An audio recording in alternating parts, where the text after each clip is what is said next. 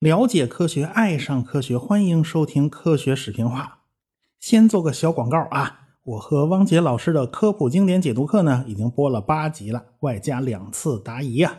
讲的是霍金的三本书《时间简史》《果壳中的宇宙》和《大设计》，以及彭洛斯的那本《皇帝的新脑》。说实话呀，那彭洛斯那一本书比霍金那三本都要厚啊！而且他居然认为强人工智能是不可能实现的啊！这到底是怎么回事呢？大家自己可以在喜马拉雅搜索“科普经典解读课”，在那儿呢有许多科普好书啊。或许你听过名字，但是没看过，或者呢，呃，您是硬着头皮也没看懂啊，那多遗憾呐！呃，我们两个呢为您尽量做通俗化的解读。再下次啊，咱们就开始讲宇宙的琴弦了。喜欢弦论的朋友们有兴趣不妨去听一听。好了，废话不多说了啊，咱们书归正文呢。上文书讲到了乔治·斯蒂芬逊赢得了雨山蒸汽机车大赛，而且他建成了利物浦到曼彻斯特的铁路，从此铁路就开始进入了大发展的时代，而且开始向欧洲和美国蔓延。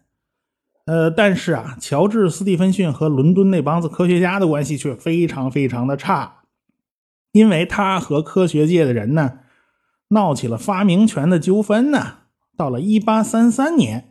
英国议会下院才承认了乔治·斯蒂芬逊在煤矿安全方面的贡献，啊，这个斯蒂芬逊才算是出了一口气呀。那这到底是怎么回事呢？哼，那说来可就话长了。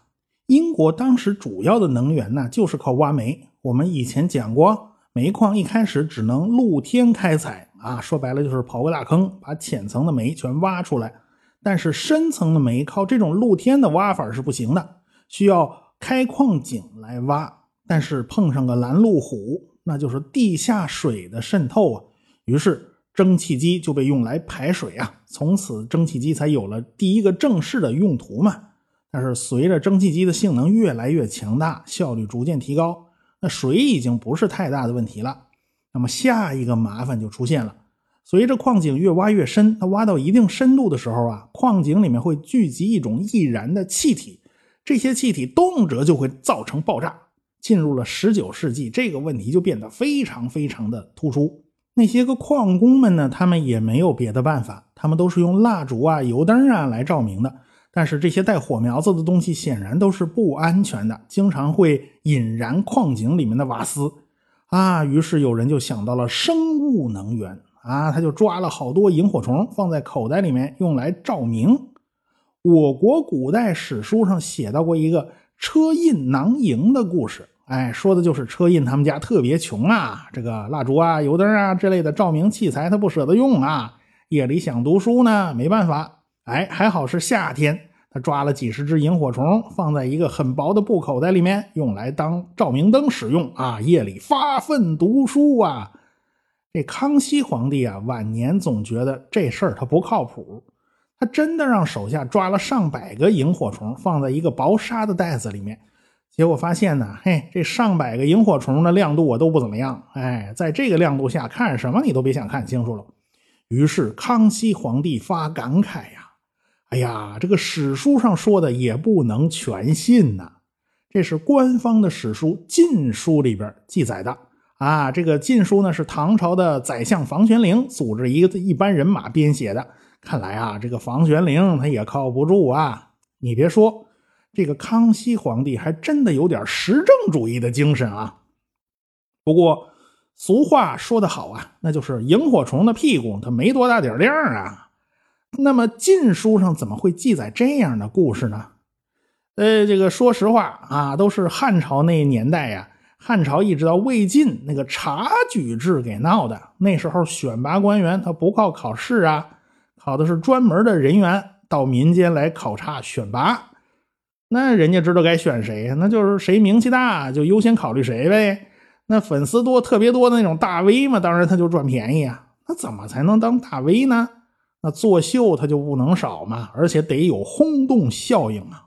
所以呀，那年头啊，那就作秀成风啊，好多靠谱不靠谱的事儿啊，都是那时候传出来的。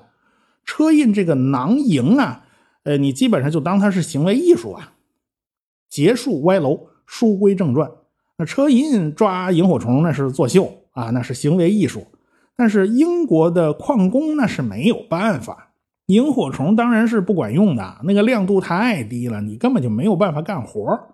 那怎么办呢？你总要解决这个矿井之下的安全照明的问题啊。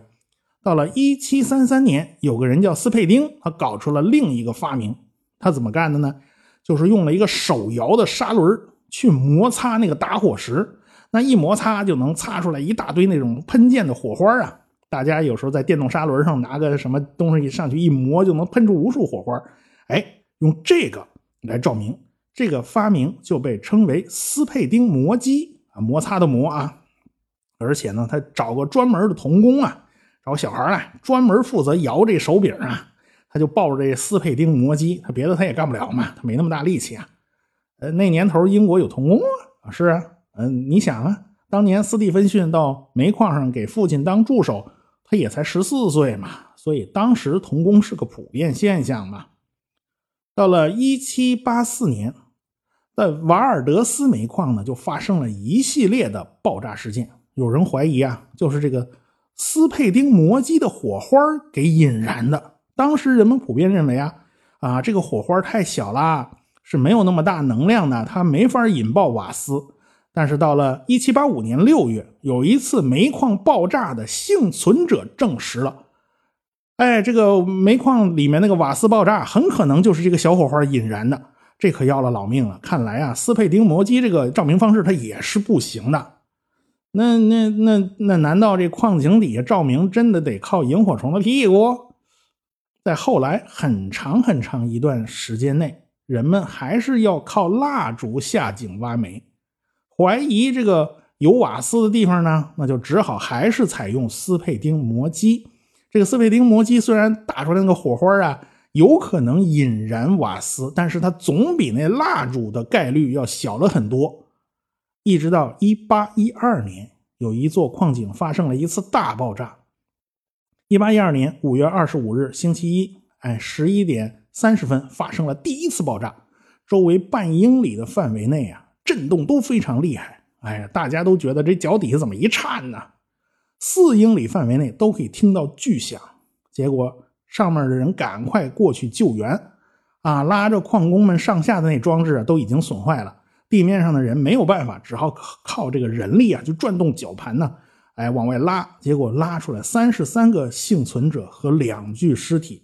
后来幸存者里边就有三个人又死掉了，哎，你别说上面的，那下边还埋着八十七个人呢。爆炸以后四十五分钟，组织救援队下井，那救援队也得带着那斯佩丁磨机就下去了，作为照明工具。但是到了井下以后，发生第二次爆炸，几乎没人能幸存下来。这次死伤是极其惨重啊，又引起了舆论的哗然。这个煤矿。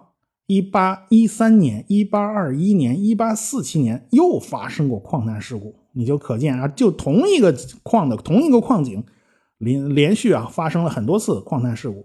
那时候英国是到处都有矿难，可以说是层出不穷啊。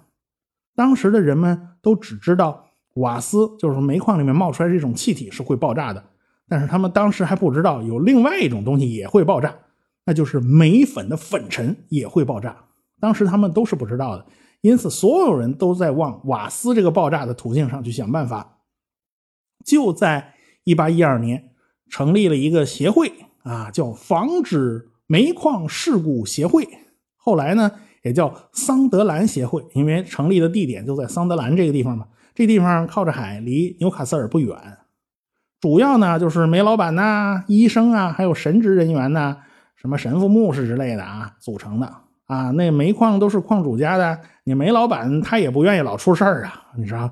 你出了事儿嘛，煤老板当然他不开心呢，各方面舆论压力山大呀。那医生他负责救死扶伤啊，这事儿当然少不了他们参与啊。啊，神职人员他当然也少不了啊。啊，是这个医生救不活的，都是神职人员来处理的啊。那万一上帝有办法呢？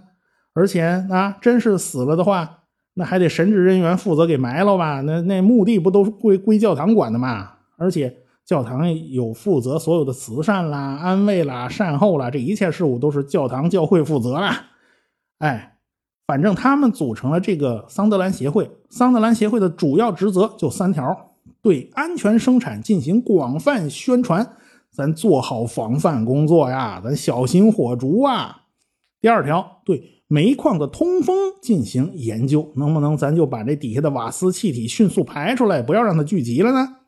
第三条叫研究安全矿灯啊，啊，这桑德兰协会里面有个医生特别积极，他是北爱尔兰人，他叫克兰尼，他就鼓捣出一个安全矿灯。这个克兰尼大夫呢，就采用了水过滤的办法，先用皮囊压气进入一个玻璃罐子里边，这玻璃罐子里面放了一个蜡烛，哎，这就是一个灯，灯的下方是有水的。空气要经过水的过滤，哎，再冒出去，冒到灯里面，然后供灯去点燃，哎，看看是不是这样啊？就可以吸收一点易燃易爆气体，而且灯的内外是通过水来隔绝的，哎，那排气呢？排气也得用水来过滤，所以顶上有个烟囱伸下去，拐弯拐了一脖子，哎，这个然后灌到水里面，水里面再咕噜咕噜吹吹冒泡，把这个气都排出去。这样的话，这个火呀。就两头都是水，跟外界做了隔离，所以它就不会引爆外面的煤煤矿的瓦斯了。所以这个灯的确是可以用的，但是这个灯用起来那是相当麻烦，因为这灯内部是有水的，你不能歪，一歪这就不对了。而且它要不断的打气，得有一小孩给它来回摁那个吹气的皮老虎啊，你稍有停顿，这个灯就灭了。在这矿坑里头，你想再一次把灯点上，那可就千难万难了。第一条，你不知道周围是不是存在易燃易爆气体，你敢不敢点明火啊？那年头取火都是打火石、火绒啊之类的，那时候还没有打火机啊，你敢不敢用打火石去点火绒？万一你点着了以后，砰的一声就炸了，你这不要老命吗？这。第二条，即便周围。没有易燃易爆的瓦斯，你黑灯瞎火的，你拆开那套带过滤系统的灯，您就不怕半夜弄弄的少了俩零件吗？你你万一你丢了几个零件，那怎么办呢？所以啊，这个灯虽然原理上讲它是可以防爆的，它是可以安全的，但实际上效果很差，而且它亮度也很低，弄得跟鬼火差不多啊！这叫怎么工作嘛？到了一八一三年，这个煤矿它又发生了一次事故嘛？到了一八一四年底，纽卡斯尔啊，这等等一系列地方的煤矿相继发生了几次由矿灯火焰引起的煤气爆炸事故，前后矿工死亡累计达数千人呢。英国宣布全国哀悼。你想吧，乔治·斯蒂芬逊可从小就是在矿上长大的，他当然对矿井的事儿他了如指掌，他的触动就非常大，因为死去的人里边。不少就是他儿时的伙伴呢，那都那是都都是他小伙伴啊，所以他就发誓要造出安全矿灯，他完全是为了小伙伴们的性命在着想啊。当然，另外一些矿主啊，就去求助了英国当时最大牌的科学家，叫汉弗莱·戴维爵士。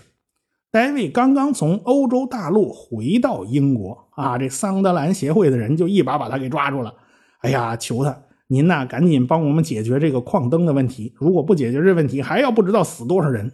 所以这个戴维他立刻决定全身心投入，因为这是人命关天的大事儿。当然，他们两拨人马都不知道对方在研究安全矿灯。斯蒂芬逊呢，他是草根出身，他的发明全靠经验呐、灵感。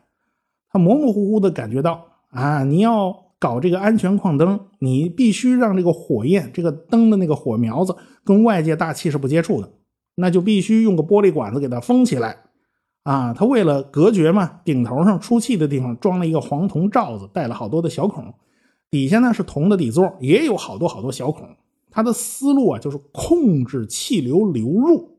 咱一罐子空气，假如瓦斯啊、沼气啊，它的比例偏高。那么它必定是氧气不足，那么里面的蜡烛就会熄灭。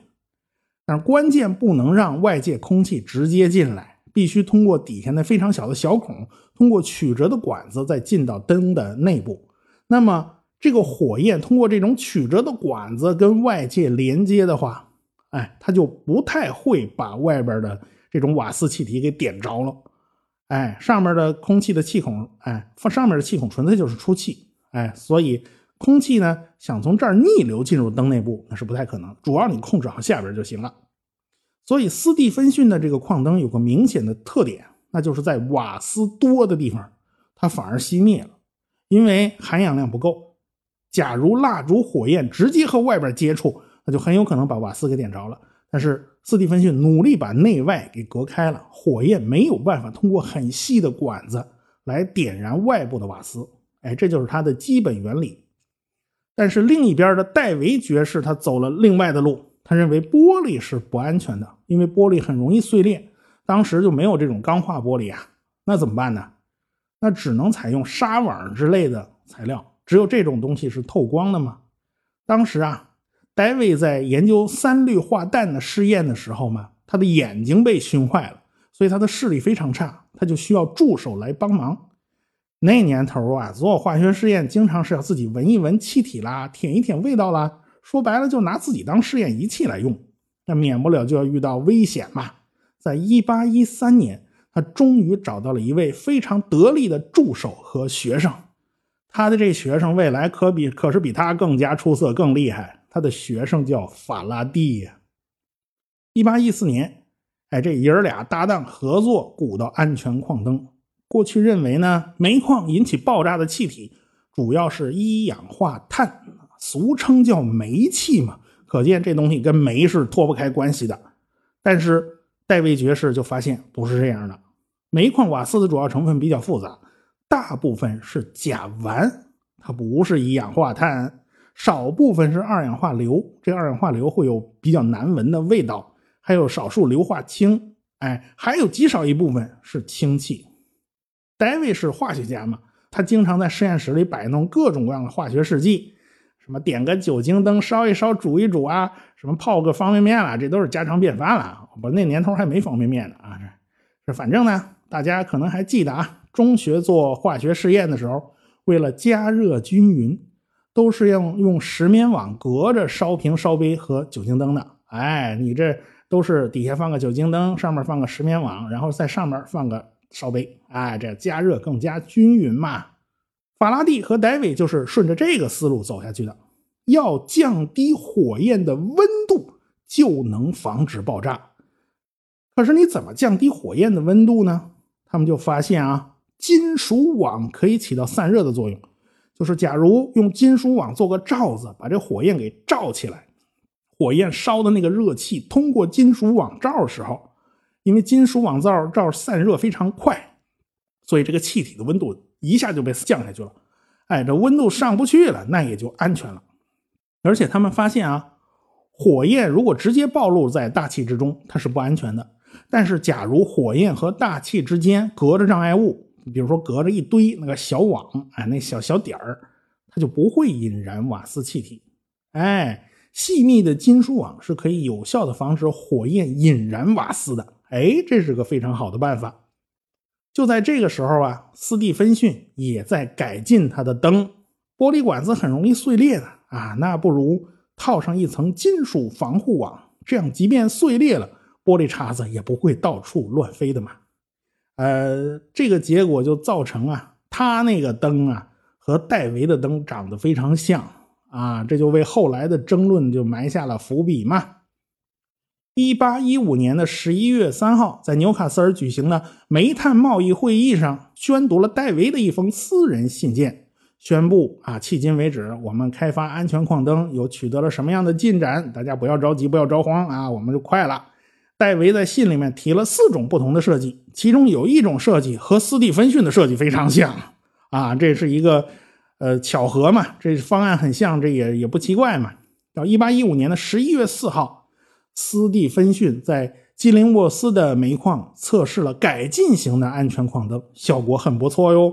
到了1815年的11月9号，你看隔了五天，在伦敦皇家学会的会议上，戴维宣读了他的论文《介绍了他那个版本的安全矿灯是怎么设计的。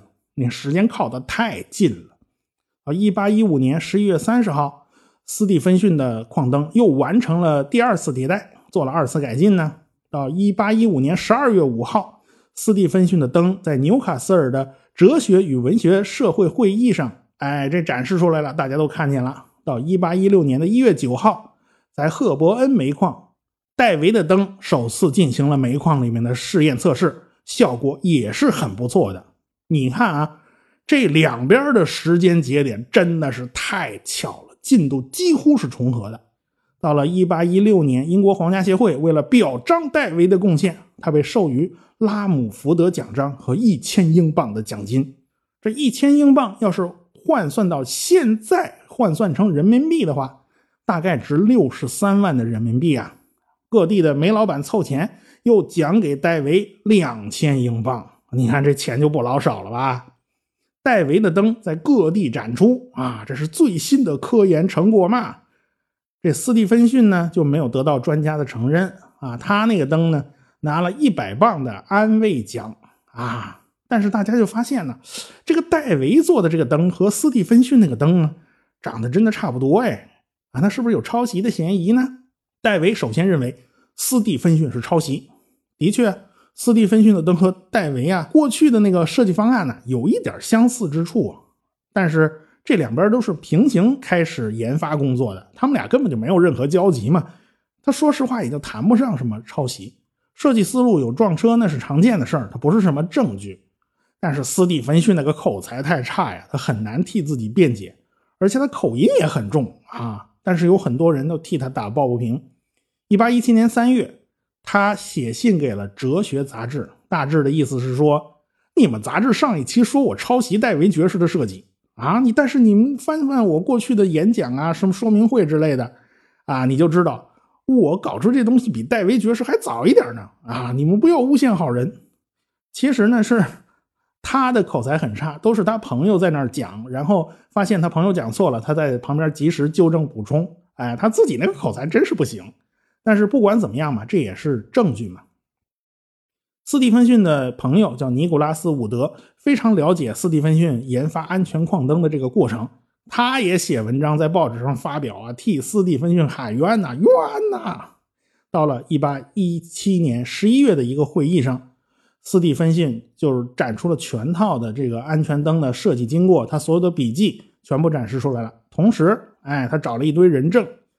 呃，一个西将叫合格，哎，他证明一八一五年十月七号，斯蒂芬逊驾着一大包设计图纸来到他的店里啊，就要他按照设计图的样子定做一只灯。还有很多矿工也证明了，就在八月间，他们已经在矿井里面试用过了。到了十二月份，大家都普遍承认斯蒂芬逊是独立设计，他不是抄袭的。最后，呃，官方拖拖拉拉的。一直要拖到一八三三年了。那时候，斯蒂芬逊呢早就功成名就了，他早就是实至名归的货车之父了。所以在英格兰东北地区呢，大家呢普遍都是使用斯蒂芬逊的灯，大家就亲切的叫它乔迪灯。乔迪是英格兰东北地区的那个人的自称啊，这个词呢也来自于当地的方言。哎，用这个称呼来称呼这个灯呢，可见当地人对这个发明是非常喜爱的。戴维的灯啊，就流行在其他地区，反正除了东北角，妈全是剩下全是戴维灯的地盘。这个戴维爵士啊，他没有申请专利，这一点上，戴维爵士还是非常非常大度的。毕竟这个灯迅速推广，能够救人一命啊！那救人一命，那是胜造七级浮屠啊，那功德无量啊！当然，戴维爵士他不是佛教徒嘛，他也不知道什么浮屠不浮屠了。这两个灯的设计差异呢？哎，是不小的，所以这俩根本就不可能是抄袭的关系。这个乔迪灯的特点就是瓦斯气体一多，这灯就灭，所以这灯非常安全。但是戴维灯和乔迪灯都是没有办法在黑灯瞎火的矿坑里面重新点燃的啊！你拎着个乔迪灯下了矿井了，然后周围瓦斯气体浓度都很高，然后呢，这灯就灭了。这时候你该怎么办呢？你黑灯瞎火，你还出不去，你你是不是很想把那灯给点上呢？你这要一点上，你不作死吗？你这轰的一声就炸了吗？这是。但是黑灯瞎火对撤退显然它是不利的，所以桥地灯的毛病呢，是它的优点，也是它的缺点，没办法。哎，但是戴维的灯刚好相反，它遇上瓦斯浓度偏高的时候啊，它这火苗子会变得更大，而且这火苗子开始发蓝啊，蓝哇哇的火苗子，跟闹鬼差不多。所以有人就在戴维的灯旁边钉了一根金属条，在条子上打了好几个孔啊，这就成成了一进度条了。哎，你比打个比方说啊，有三个孔被火苗子照亮，那就是正常的；要是四个孔呢，那就说明不安全了；要是五个孔全照亮了，哎呀，那就危险了，赶快撤呢！撤还是不撤，您自己看着办啊。那么，他们发明的这种安全矿灯，是不是大幅度减少了煤矿的爆炸事故呢？呃，这倒不见得，因为有了安全矿灯的加持啊，这煤矿挖的更深了啊，这个工作时间更长，这样反而加大了事故的概率。其实大家也好理解嘛，更宽的路并没有带来更流畅的交通啊，这路刚修好啊，我们可劲儿开，刚痛快了几天，这路它又堵了，而且呢，与此类似的啊。早期的麻醉药的发明并没有降低手术的死亡率，为什么呢？因为有了麻醉药，那过去不敢动刀那医生啊，现在也敢拎着刀上手术台手术台吗？这是，所以技术的发展和人类社会的发展之间呢，哼，它有着非常复杂的互动关系，所以这也体现出了这种社会的复杂性啊。毕竟啊，安全矿灯它还是有明火存在的，所以这一直要等到一九零零年电力照明开始被应用到矿井之中呢，呃，这个因为灯而引起的爆炸才有所缓解。但是你也你也知道，现在什么动不动井下发生个矿难之类的，好像跟这技术关系都不大啊，还是跟人的操作、人的这个职责各方面都是有关系的。斯蒂芬逊呢，最后拿到了一千磅的奖金。这钱呢，是很多矿工捐赠的。你也看得出来，哎呀，这个斯蒂芬逊，因为他出身草根嘛，所以他在草根阶层里面有非常多好的人缘啊。戴维和斯蒂芬逊的阶级差异非常明显，所以戴维难怪会怀疑斯蒂芬逊抄袭，因为他实在想象不出来，一个大老粗，一个文盲，何以能够设计出安全矿灯呢？可是别忘了呀。戴维自己也没受过高等教育，他的学生法拉第更是草根出身呢。在这个蒸汽时代走向电气时代的转折点上，呃，这师徒俩还会闹出多少恩恩怨怨呢？咱们下回再说。我是刘敬正，我是汪杰，我是吴丁明，我是王木头，我是旭东，我是卓老板，我们是科学生。